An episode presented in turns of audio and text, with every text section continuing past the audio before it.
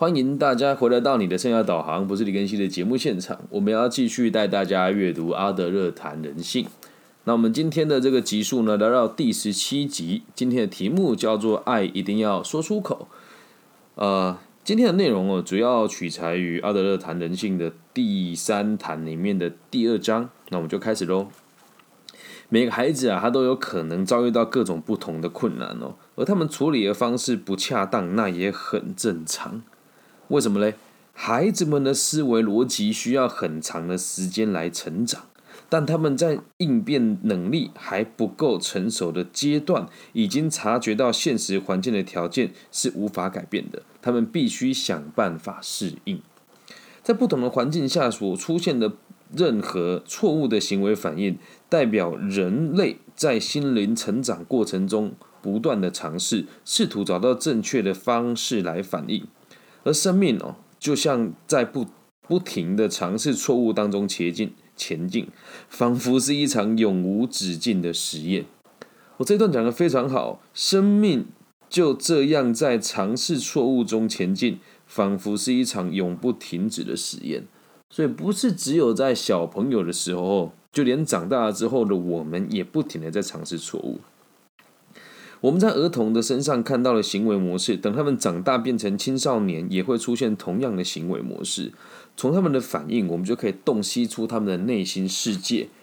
但同时啊，我们也必须得知道一件事情：和团体的行为一样，一个人的行为啊，往往是不能用单一的模式来判断的。就比如说，我们看到了一个小男孩，他动手打他的妈妈。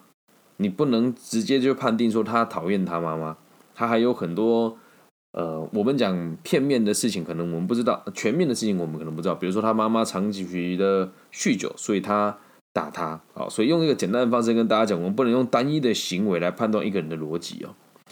儿童在心灵成长的过程中遭遇到的阻碍，通常会扭曲他们的社会意识，或者阻碍社会意识的形成。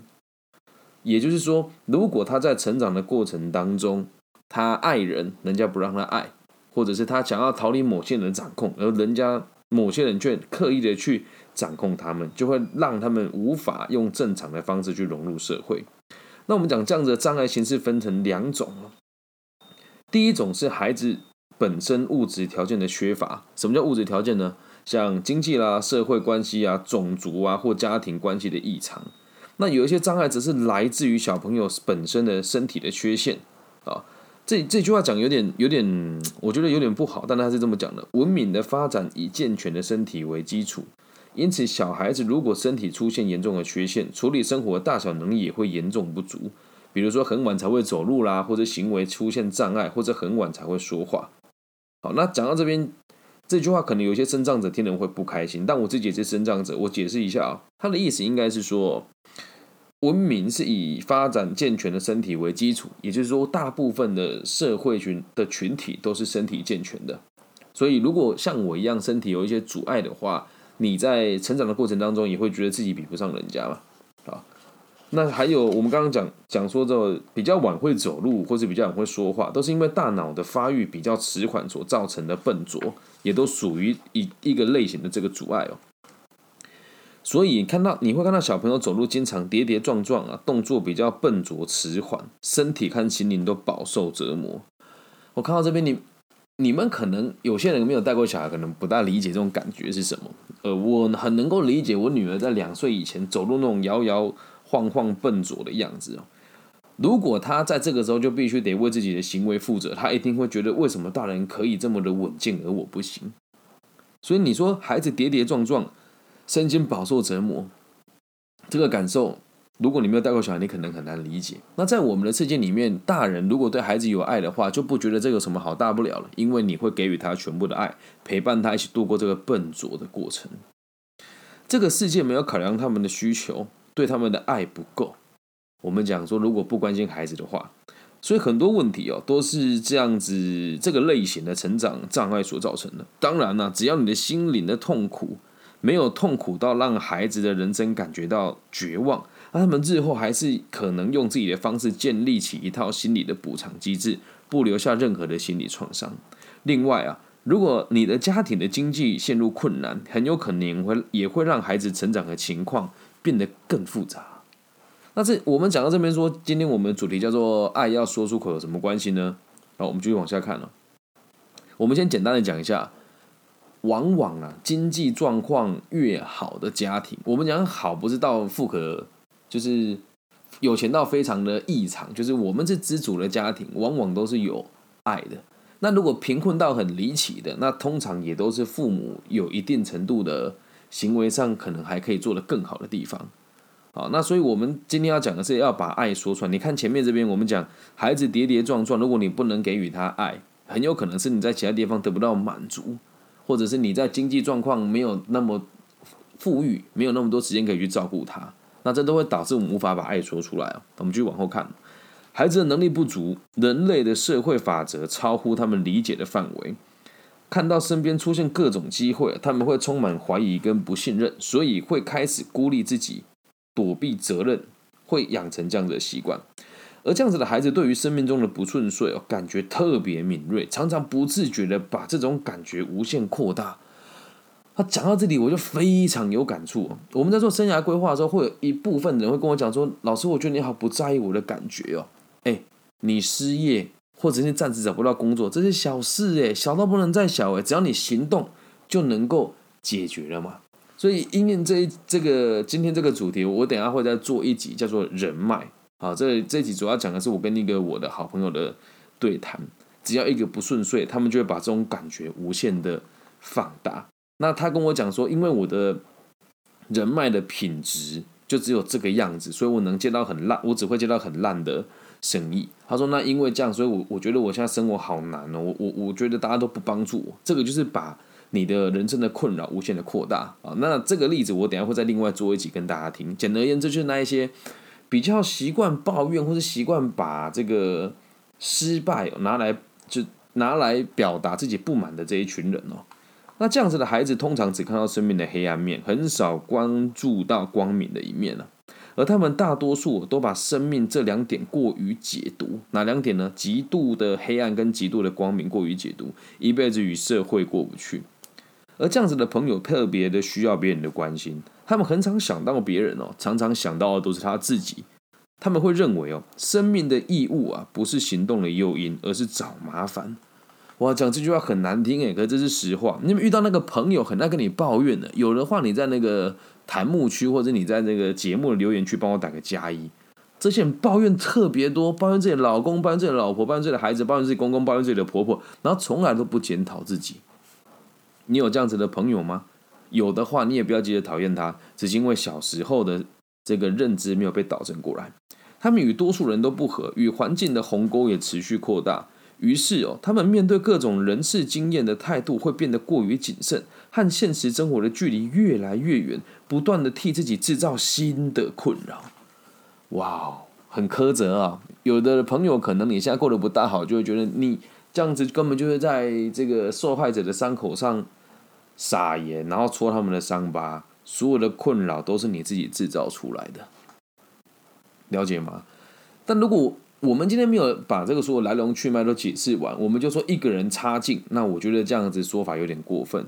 可是这个你能讲他差劲吗？倒也没有，只是你用这样子的方式去过生活，对你来讲是很辛苦。那要怎么解决呢？那不用担心，我们继续往后看。我们做个假设如果小朋友啊，他没有从爸爸妈妈的身上得到一般人该有的关爱，那他也会出现类似的障碍。只要出现障碍，孩子的成长啊，就会跟着一起出现非常严重的问题。小朋友这种态度会变得根深蒂固，他们不懂什么是爱，也不懂怎么爱人，因为他们爱人的本能没有被开发出来。前两天呢，在一个受训班队啊，整班都是女孩子。那绝大多数呢都是已婚的姐姐们啊，也有年纪比我小的，然后也有两三位是未婚的啊。那这里面的人，其实我觉得这个班队里面大部分人都充满了爱，但是有一个朋友呢，有一个同学说他很恨他的老公。在我了解完他的状况之后呢，我只能说，嗯，他就是还没有得到了解什么是爱的意义啊。而你要她跟她老公说“老公我爱你”，她也是很难说出口的。为什么？从小到大都没有人教育她怎么去爱一个人啊？他说我们前面讲了那么多，说有的人都只关注自己，那这样子跟把爱说出口有什么关联呢？我们继续往下看哦，在我们漫长的生长的阶段当中哦，如果一个小朋友从你的家里面得不到应该有的关爱，你要鼓励这样子的小孩去跟别人表达关怀是相当不容易的。嗯，我自己为例子的话，我会很大胆的跟我爸爸妈妈说：“爸爸妈妈，我爱你。”我会是跟我我会愿意跟我女儿说：“宝贝，我爱你。”我不觉得这个肉麻，也不觉得恶心。但是在我小的时候，也确实不大敢讲这些话。那为什么不敢讲？因为周遭的人没有人，周遭的人没有人教育过你，可以这么说话。没有人教育过你，可以去表达你真实的状况。那如果没有的话，这就很可惜啊！你长大了之后，你也没有办法去把你的真实的状况说出来。那接下来你要怎么去跟别人说你爱他？然后要怎么样才有办法去做到一个？跟别人融入社会的工作，这一点就会相当的困难。这样能够了解吗？所以这样子的孩子不敢说出爱，往往都是比较退缩的，所以他们会回避任何形式的关爱与关怀。别人对你好的时候，你也不知道该怎么回应，或者是该你去爱别人的时候，你也不敢去付出。然而啊，只要你的爸爸妈妈、老师或者是其他的大人见解有错误，啊。告诉他们表现爱与关怀并不恰恰当，会被别人笑，或者是你说你爱别人是非常柔弱的行为，这也会对小朋友造成障碍。所以像我自己是男孩子，虽然我生的是女儿，但如果以后我我有儿子的话，我会告我也会告诉他，你要把说出口，你关爱的事情是什么，你不喜欢的事情是什么，你要把它说出来。而在这一点，阿德勒博士他他说他发现一件事情哦。很多小朋友从小就被教导，对他人表示关心是非常柔弱的表现。哎，你去想一想，你的爸爸妈妈有没有鼓励过你，或是告诉你爱可以说出口呢？或者是你的老师有没有这么教育过你呢？我觉得应该，在我这个年代，一九八八年出生的孩子，在台湾的教育，很少有人会教育我们这些事情啊。那此时今日，我自己刚呃，今年呃，去年才卸任我们教育局的委员的工作。我觉得我们现在在台湾的辅导体制在做这点也做的，呃，也不能讲差劲啊。就是你，如果你觉得我讲的比较过分，你可以继续做一件事情。假设你人在台湾，可以去各个学校和这个辅导室或是这个辅导智商中心，你去看里面老师有没有真的有让你有爱的感觉，还是多数都只是打打卡上下班的这种心态？那如果连辅导室老师都是这样子打打卡上下班，然后讲爱都讲得非常的。夸张啊，或者讲的什么，我们要以自己为需求的这种出发点，那他们怎么能够教育出真诚的表述自己爱情的孩子呢？或是表述出自己关怀的孩子呢？所以那些经常被人家嘲笑的小孩，最容易出现这样子的行为。你看，小时候你跟他讲，哎，我很爱他，就是哎呦羞羞脸，哎，这个谈恋爱，那他们以后表达爱的机会就会更少。这样子的孩子，他长大之后就会完全不敢表达自己的情绪或感受。他们担心对他人表达关爱会被别人嘲笑，也不愿意对他人展现出应该有的关怀，因为觉得好像付出了这样子做会让自己失去尊严。有的会觉得说：“我说我爱你，如果你不爱我的话，我觉得很丢脸。”有的人是觉得我为什么要爱他，他又不爱我，就变成这个状况。所以我们要教育。孩子有爱的能力，像这样失去爱的能力的人，爱的能力的状况，很有可能在你很小的时候就已经形成。因为小孩子被灌输任何形式的爱都应该被断绝与压抑。所以，如果你的孩子过来抱你的时候，我那天去吃饭，看那个妈妈啊，我看了觉得很心寒。她带她的小朋友去吃饭，然后她的女儿在旁边嘛，然后她说：“妈咪，妈咪，一直一直跟她讲话。”的妈妈说：“不，你不要烦我，不要烦我都好。”然后就把手机塞给她。而且在台湾这一点，我就跟大陆真的要学习。台湾在使用网络的现实是的状况上，没有那么的，没有那么的用力了哦。我就看这孩子开始刷抖音啊，然后就这样看着他妈妈，然后他妈妈说：“你你看你的，你不要烦我。”这样子的妈妈多还是少？在台湾哦是很常见的。如果这样子孩子在这样子的环境长大，他就很难有办法表表现出爱与关怀，会认为所有的爱都应该断绝跟压抑。而这种无形的观念哦，会造成这些孩子不愿意融入环境，慢慢的就失去与他人互动的机会。但这样子的机会对一个人的心理来讲非常的重要。假设你身边啊，假设或者是周遭有人呐，对这些孩子表示善意哦，他们就会努力的与对方结为好友。那如果别人没有对他表示善意，他就不愿意这么做了。所以这就是为什么有一些人呢，长到很大了之后，朋友就只有一个。那这样子的交这样子的人交朋友，永远都不会有太多，很有趣吧？那我自己其实也在检讨，我算是蛮孤僻的吧，所以我的朋友真的也不多，但不会只只有一个。而且当我在跟别人交往的时候，我不会去在意别人怎么看待我，只会在意我有没有能力给他一点什么。可是当现在我讲这是讲出这些言论的时候，大部分人都会觉得这个是假大空，会觉得这是骗人的，因为从小到大我们的教育都是。哎，你这样会很吃亏。像我妈妈以前家里有一些争执嘛，我妈妈就讲那个谁谁谁这样子哦，你一定不要去跟那小朋友玩。而在我的世界是现在的已经懂事嘛，我觉得妈那个是别的小朋友的事情啊。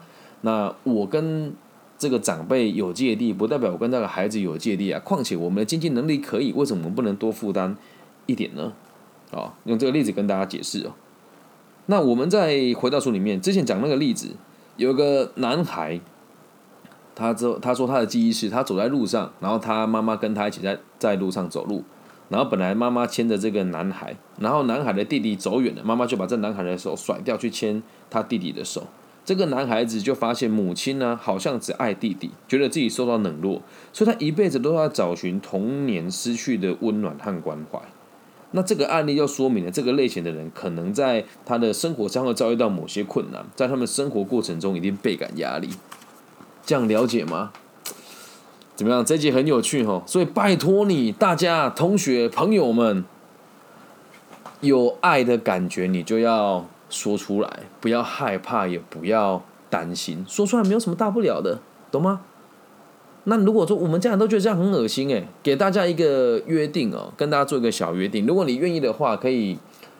跟我在微信或是这个其他地方跟我分享说，你跟你的家人，或是你觉得你很爱的人表达你的爱跟关怀，你得到的结果是什么？很有可能会被别人白眼，或是别人说：“哎呀，你有病吗？你今天怎么？你发什么神经？”但说出来，你一定会有收获的，了解吧？呃，我在阿克里心理学要落实，其实相当困难。又再举这个例子，我前两天去这个全部都是女生的班队做演讲跟演说的时候，我说：“你们能够感觉到我爱你们吗？”那一开始我问这样，他们觉得很奇怪。可是当一天半的课程上完了，我跟大我让大家了解初步的个体心理学，我再问他们，你能感觉到我对你们的关心跟爱吗？这时候他们就讲说能够理解。所以爱这个东西，并不是只有男女之间的肌肤，或是这个儿女的情节，还有很多不同的方式，可以让我们理解什么是真实的爱。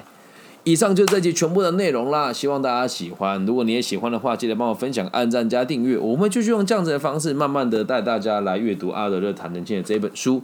那如果是大陆地区的朋友，记得在网易云帮我分享、按赞。那如果是其他地区的朋友，记得在你的搜寻平台上找我的名字，我叫李更新，木子李，甲乙丙丁戊己庚辛的庚，然后王羲之的羲。只要你在任何的平台能够私讯我，我都会很乐意跟大家做回馈的。那如果你觉得这个频道听起来有喜欢，也欢迎大家帮我分享给你喜欢的朋友。希望我们的节目的存在可以让这个世界有更多安定的可能性。那最后的最后，邀请大家，如果听了之后觉得蛮不错的，就要闭上眼睛，祝福你，祝福我，祝福散落在这个世界每个角落在听这个节目的人都可以平安、健康、顺心。我爱你们，拜拜。